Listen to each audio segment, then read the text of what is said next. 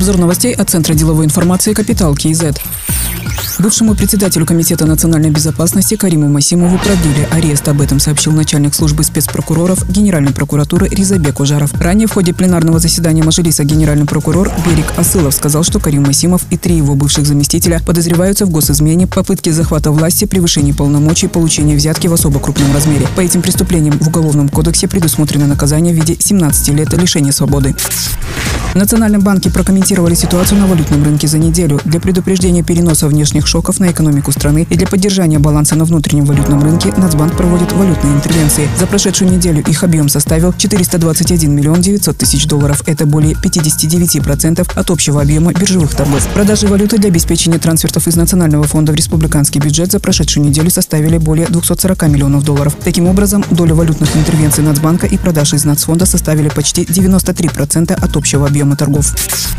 Президент Касымжомар Токаев подписал указ о мерах по обеспечению финансовой стабильности Казахстана. В документе говорится, что вводят ограничения для защиты национальных интересов и обеспечения финансовой стабильности. Из страны нельзя вывозить наличную иностранную валюту в сумме более 10 тысяч долларов и рассчитанной по курсу Нацбанка на дату вывоза. Также нельзя вывозить слитки афинированного золота весом 5, 10, 20, 50 и 100 граммов и инвестиционных монет из золота Алтенбарыс и из серебра Кумусбарыс. Также афинированного золота свыше 100 грамм. Это обеспечит контроль за чрезмерным вывозом иностранной валюты и сохранность резервов резервов Нацбанка, а также диверсификацию инструментов сбережений, пояснили в Нацбанке.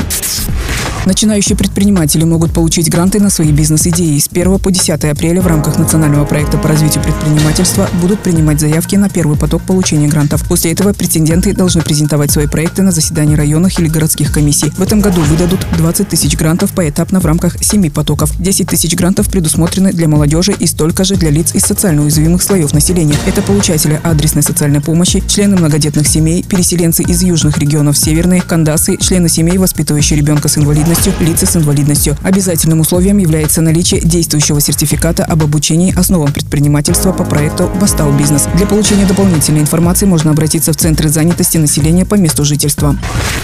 Вице-министром экологии, геологии и природных ресурсов назначена Зульфия Сулейменова. Она родилась в 1990 году в октябре, окончила Евразийский национальный университет имени Гумилева. Трудовую деятельность начала в 2014 году научным сотрудником отдела региональной и глобальной безопасности Центра глобальной политики и безопасности. Позже занимала руководящие должности в Министерстве экологии, геологии и природных ресурсов. С января 2021 года по настоящее время являлась депутатом Мажилиса парламента седьмого созыва. Другие новости об экономике, финансах и бизнес-истории казахстанцев читайте на Капитал Киезет.